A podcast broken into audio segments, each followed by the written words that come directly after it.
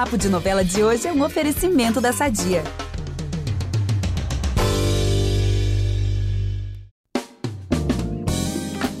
Semana de estreia na novela das sete, hein? Com o fim de Fuzue, amanhã tem o primeiro capítulo de Família é Tudo, mais um trabalho do Daniel Ortiz, que promete aí ser um sucesso, até porque ele tem a receita direitinho do sucesso, né? Ele sabe irritar. Ah, é, gente como tudo que ele faz. E nesse episódio, vem saber o que esperar desse novelão, né, Vitor? Isso aí, já em Elas por Elas, a gente vai mostrar que a Helena tá cada vez mais louca. E, gente, é louca de verdade mesmo, tá? Não é no sentido figurativo, não. Os próximos capítulos vão ser de pura sofrência pro Jonas. Não só para ele, como também para Thaís, que vai ser suspeita de assassinato do Átila. Olha só que loucura. Gente, que plot é essa novela, meu Deus. Bem, em Renascer temos casamento. E sabe de quem? Do nosso casal sensação da novela, Damião e Ritinha. Hum, gente, maravilhosos. E mais, vamos ter também uma certa revelação de Buba, tá? Que enfim, José Venâncio vai falar que ela tá grávida. Como assim, gente? Já já a gente vai contar. Joaninha também vai descobrir sobre o mistério das roupas sumidas e muito mais. É, essa semana tá bem recheada de momentos maravilhosos nas tramas, então vamos nessa. Eu sou Vitor Gilardi, apresento o Papo de Novela com a Gabi Duarte e a gente volta logo depois da vinheta. Impressionante como o tempo só te valoriza. Porque eu sou rica! Eu sou rica! Pelas rugas de Matusalém. Agora a culpa é minha, é isso? A culpa é da Rita! Vamos começar pela nossa novelinha das seis, Elas por Elas, porque os fãs do Giovanni e da Isis vão poder, enfim, comemorar, pode abrir aí o champanhe, porque depois de um bom tempo separados, ele vai se declarar, gente, pra ela. Só que ela diz que ainda tá magoada, pede ali que o rapaz fique ao lado da Cris e do suposto bebê. Lembrando aí que a Cris mentiu, né, na semana passada, dizendo que tava gravidíssima do Giovanni. E a gente sabe muito bem que não tá nada, né? é legal que a gente falou que eles podem comemorar, né? Que o Giovanni se declara, mas mais ou menos, né, gente? Porque Médio. a Isis. Abre o champanhe, mas deixa ele gelando um pouquinho pra só daqui a pouco a gente, né, brindar. Então, gente, assim, ele fica desoladíssimo, né, com o fora que levou da Isis. E sabe o que ele vai fazer, gente, depois desse fora? Ele vai decidir se casar com a Cris, né, porque ela tá grávida, né, ela, a gente sabe que ela não tá, mas ela mentiu falando que tá. E a Cris, gente, vai super comemorar, né, vai se achar, assim, a vitoriosa, porque seu plano, né, deu certo, pelo menos até agora. Pois é, a Cris também revela para Helena o seu plano e conta que a verdadeira grávida da história é a Isis. Hum. Agora, será que Helena vai se conformar em ser avó de um filho da Isis? O que, que vocês Ai, acham? Gente, antes já tava difícil dela se conformar. Agora, do jeito que ela anda, nossa, não sei não, hein? Isis que se cuide. Assim, agora, por falar em Helena, aperta os cintos, porque ela enlouqueceu, gente. Mas real mesmo, ó. Lembram que ela sequestrou o Jonas? Então, ela vai estar tá crente que o ex, né, vai ficar para sempre com ela, né, ali na forçação de barra. Mas, assim, até que ele vai estar tá perto de saber da verdade. Tudo vai começar porque o Jonas vai ali conversar com o Fagundes e ele vai deduzir nessa conversa que foi Helena a responsável pelo incêndio no abrigo de animais, né, da Isis. Então o Jonas vai ver que realmente a, a mulher ali era capaz de tudo, ele que não estava querendo enxergar. É, e ela passa do limite mesmo, tá? Inclusive, ela passa a torturar o Jonas até que ele aceite voltar para ela. E depois a Helena tranca ele num quarto escuro. Gente, que que é isso? Gente, olha, e agora vamos falar de outro vilão da novela, que é o Roberto. O Roberto vai ser chamado para depor sobre a morte do Átila, e ali quando ele estiver dando o seu depoimento, ele vai acusar a Thaís é, vai acusar, falando que foi a Thaisa culpada, né, pela morte do amigo, entre aspas, né? E aí o Rico, o delegado, vai explicar por que a Thaís está implicada na morte do Átila. É que o Átila, gente, na verdade, ele não morreu de infarto. Ele foi assassinado por envenenamento. Eita! Uhum. E com isso a Thaís teme, né, ser acusada pela morte, né, do ex. Gente, será que foi a Agatha de Tarri Paixão que tá voltando Imagina. do nada? Os chazinhos batizados. Que loucura! Agora, vocês lembram que o Carlinhos estava doidinho pela Carol? Uhum. É, nessa semana a Carol dá uma chance para ele. E quem não gosta dessa história é a Natália, que fica bem incomodada. Gente, ela é a ciumenta da novela da, das seis, né? A Zinha, a gente sabe que é a ciumenta da novela das nove. Caramba! Muito. Ó, E o momento descoberta da semana vai, sabe para quem? Pra Renê. Porque o Edu, ele vai dar uma de fofoqueiro e vai contar pra Renê que a Érica tá saindo com o Rico, o delegato, né? Que tava saindo com a Renê até há pouco tempo, antes dela Ih. voltar a se envolver com o Wagner. E aí a Renê vai ficar abismada, né? Que a sua irmã tá ali saindo com o seu ex, seu ex de pouquíssimo tempo. É, ex que ela quis que fosse ex, né? Porque ela tava pegando o, o marido lá, que desapareceu, enfim. É, gente. É isso, né? Não, não- Bem, enfim. Mas agora vamos pra estreia de Família Tudo, nova novela das sete que tá chegando já já. Eu e o Vitor vamos falar pra vocês os motivos, né? Pra você uma listinha básica pra vocês não perderem essa estreia que tá maravilhosa e pra vocês também ficarem mais por dentro desse novelão. A história começa com muito romance, do jeito que a gente adora, mostrando a jovem Vênus, interpretada pela Natália Dill, e o jovem Tom, que é o Renato Góes, belíssimo, né? Se conhecendo ali, os dois jove- jovenzinhos, né? E vão se encantar de cara um pelo outro. Os dois crescem, ficam noivos antes da ida dele pra Inglaterra. Então a gente vê aí que vai ter uma, uma separação, hein? E, e de cara, no primeiro capítulo, rola o quê?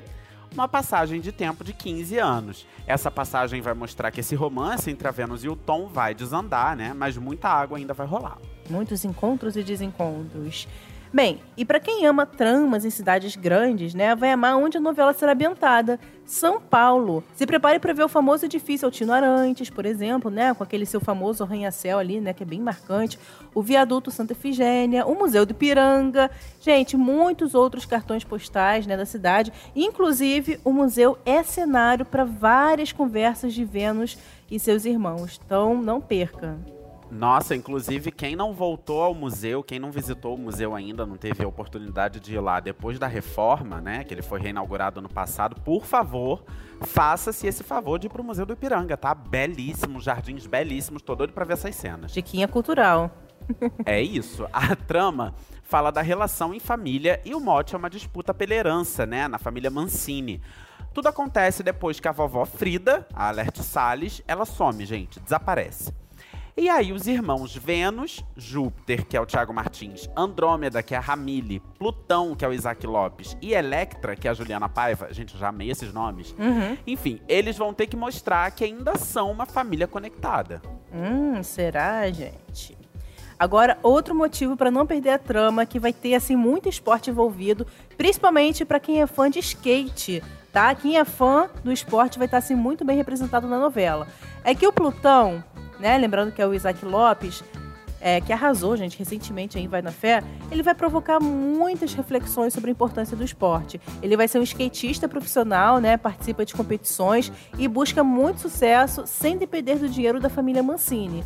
E claro que para a coisa ficar ainda mais emocionante e acirrada, Plutão terá um rival, que é o Max, tá? Que é interpretado pelo Caio Vegatti. Ele vai ser um ex-campeão brasileiro do esporte. E assim, na verdade, pessoal, vou falar uma coisa importante. Essa disputa entre os dois, né, não ficará somente na- nas pistas, tá? Vai ser também fora delas, porque ambos gostarão da mesma mulher. Vixe, oh meu Deus, tem que ter isso numa novela, né? Triângulo amoroso, a gente gosta. Agora, sem dar muito spoiler, mas já dando um pouquinho, a novela vai refletir, gente, sobre o Alzheimer, né? Que é um transtorno aí que atinge muita gente, muitas famílias, milhões de casos no Brasil. E aí, qual personagem que deve passar por isso? Enfim, vale ficar ligado aí nesse tema, mais do que importante, porque a novela vai se debruçar sobre isso, fundamental, né? Tem vários filmes, né, recentes inclusive, no- mas aí filmes estrangeiros, né, que falam muito sobre esse tema, são filmes bem tocantes, É, inclusive. gente. Vamos ver como que uma novela vai abordar esse tema. Ai, né? com certeza vai emocionar, né? Muita gente. Bem, e os vilões da novela prometem se causar aquela sensação de amar e odiar, né? Que a gente ama, todo noveleiro ama sentir isso. E na trama das sete, os dois personagens que mais devem causar essas sensações no público são Hans, interpretado por Rafael Logan, e Catarina, a irmã gêmea da Frida, né? Ambas, claro, vividas pela mesma atriz, Arlette Salles. Filho único da Catarina, o Hans ele é ardiloso e trabalha 10 anos no comando da Mancini Music, né? Depois da aposentadoria da Frida, que é tia dele. E apesar de ter a confiança dela, o empresário sonha em ser o verdadeiro dono do negócio e tomar para ele a fortuna da família. E a Catarina, gente, não fica por baixo não, tá? A gêmea da Frida. Ela sempre acusa a irmã de mimar demais o filho, né? E os netos, enfim, ela não gosta muito disso, tá sempre criticando. E ela é muito amarga. Ela vive às custas da Frida, na verdade, e afirma que o Hans deve ser o único herdeiro da fortuna dos Mancini. Afinal, né, ele tá no comando ali da gravadora, ela acha que ele é o merecedor disso, enfim, é treta na certa entre as duas. Vamos aproveitar que estamos falando de família tudo e falar do nosso patrocinador? Há 80 anos, a Sadia leva qualidade, sabor e praticidade para a mesa dos brasileiros. Sabia que o presunto mais vendido do Brasil é da Sadia? Assim como os outros produtos da marca, ele é muito gostoso e combina com vários momentos do nosso dia, do omelete no café da manhã até a saladinha no almoço. Seja qual for o dia, seu dia pede Sadia. E olha, outra coisa que o noveleiro gosta muito é estreia, ator estreante, Ah, é? tá? E, e nessa novela aí tem bastante. Olha só, gente, Rafa Kalimann tá vindo aí pra sua primeira novela, primeira Uhum. personagem de novela, né? Ela já atuou em Reis Garrits, que eu amo, inclusive, segunda temporada tá vindo aí. Só que esse vai ser o primeiro papel de longa duração, né? Na- assim, da Rafa, num, num projeto, numa novela inteira. Ela vai ser a Jéssica, que é ex-melhor amiga da Electra, que é a Juliana Paiva. Ela é bem assim uma cobrinha, sabe? Tô doido pra ver isso. Ai, gente, também. E vale ficar de olho também no pequeno Antônio Caramelo, de 8 anos de idade, que é filho da cantora e ex-BBB Aline Whirley e do ator Igor Hickley. Em sua estreia na televisão, o ator Mirim vai ser o filho do Tom, né, que eu falei que é o Renato Góes, e da Paulina, que é a Lucy Ramos, maravilhosa. Gente, tô doida pra ver a estreia aí do Antônio. Gente, os pais devem estar babando de orgulho, né? Gente, amei, ele é uma graça. Eu adoro quando eles colocam o menino no Instagram. Eu acho Também. tão, tão fofinho ele. Ai, que legal. Tô animado por essa estreia, É. gente. Boa sorte aí pra todo mundo de Família Tudo. Inclusive, eu amo esse título porque Família é tudo mesmo. E Uhum. como diz Arlete Salles na chamada da novela, o desafio é ficar todo mundo junto. Então vamos ver essa aventura aí. Mas agora vamos para Ilhéus. Vamos lá tomar um banhozinho de praia, comer um cacauzinho. Amo. Mas vamos falar aqui também da resolução de um mistério, tá? Porque na verdade a gente já sabia quem andava roubando, né? As roupas do varal da Joana. Uhum. Mas ela vai descobrir só nessa semana que o ladrão dos vestidos e calcinhas dela é o tarado do Egídio. E ela não vai deixar barato, não, viu? A Joana vai lá e conta tudo pra dona patroa. Hum. Que também já sabe, né, gente, da história. Inclusive, coitada. Enfim. É. É. a gente sabe, né, que a dona patroa sabe de tudo, tá por dentro dessa história. Oh, meu Deus, tadinha. Inclusive, é humilhada, sendo meio que obrigada. Não obrigada, né? Mas ele fica ali insistindo pra ele usar, chantagem pra ela usar emocional, as roupas, né? É. Aquela... Gente, enfim. Agora eu vou falar do casamento do Damião e da Ritinha. Porque assim, a princípio vai estar difícil de sair. Ou como vai? O José Inocêncio ele fala pro Damião que a Inácio e o Chico não aceitam de jeito nenhum esse casamento. E depois desse papo, o Damião vai jurar que desiste de vez de matar o José Inocêncio e vai prometer ser fiel a ele, né? Vai ser ali um, um fiel escudeiro dele. E vai mesmo, tá, pessoal? Ao longo da trama, Damião vai ser fiel ao fazendeiro. É, mas calma que nem tudo tá perdido. É que o Damião aceita a proposta do Chico e revela o nome da pessoa que contratou ele pra matar o Zé Inocêncio.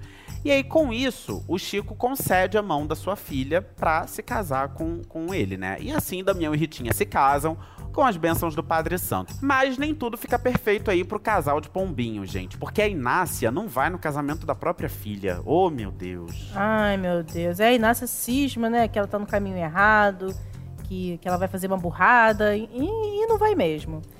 Bom, a gente falou de estreia lá, né? A gente já falou aqui que a professora Lu, né, acabou de chegar aqui à vila, João Pedro ficou todo encantadinho, o Estúdio Show já cantou. Agora, qual o desenrolar dessa história? Ela e João Pedro, gente, vão ficar cada vez mais amiguinhos, sabe? Cheio de fofoquinha, estrelezinho pra cá, pra lá. E quem não curte nada dessa história é a Zinha, pessoal, né? Eu não falei que ela é ciumentinha da novela das nove. Porque ela vai ficar realmente, assim, muito doída de ciúme com os dois juntos pra lá e pra cá. Ih, meu Deus.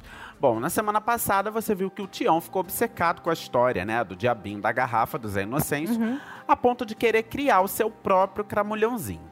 Tudo porque o Egídio disse a ele que é graças a esse diabinho aí que o Zé Inocêncio tem o corpo fechado, enriqueceu rapidamente, enfim.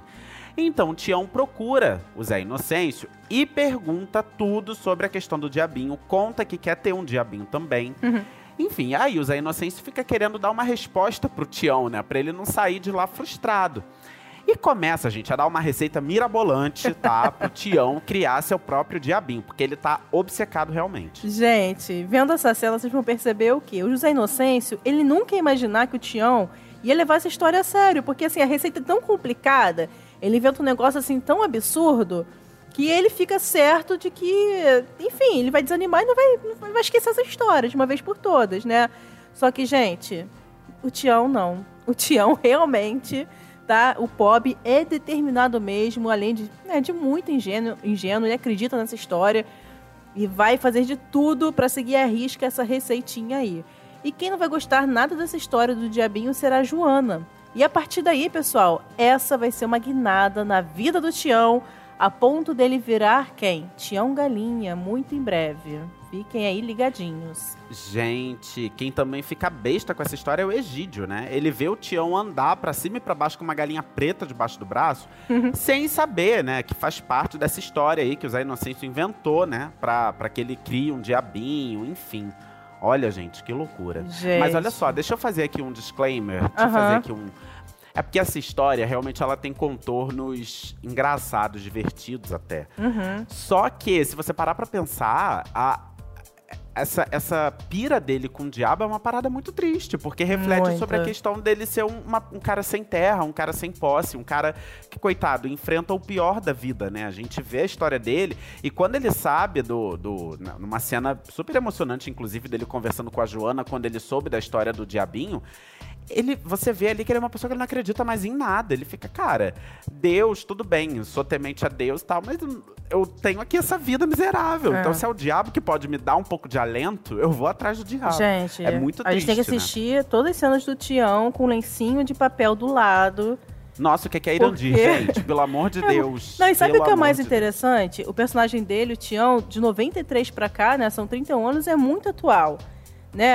A Uhum. mesma proposta ali, a, né? a indignação dele, a- essa, essa questão assim, política, as reivindicações dele, É, são tudo é muito atual. nunca muda, infelizmente. É, gente, nunca. Bem, vale a pena ficar ligado aí, gente, porque tá brilhando muito o Irandir Santos, né? Agora eu vou falar da Buba. Ó, a Buba, pessoal, ela vai revelar pra Teca, vai sentir confiança nela, né? De contar que ela é uma mulher trans. As duas vão ter ali um papo muito bonito. A Buba vai contar sem saber, né, qual vai ser a reação da Teca, né? Vai dar um tiro ali no escuro. E, pra surpresa dela, a Teca vai super vai super aceitar a ideia, vai super entender a ideia, vai, vai acolher a Buba, vai ser uma cena muito bonitinha entre as duas. Por falar em Buba, gente, olha só. O Venâncio vai contar pro Zé Inocêncio que ele e a Buba vão ter um filho.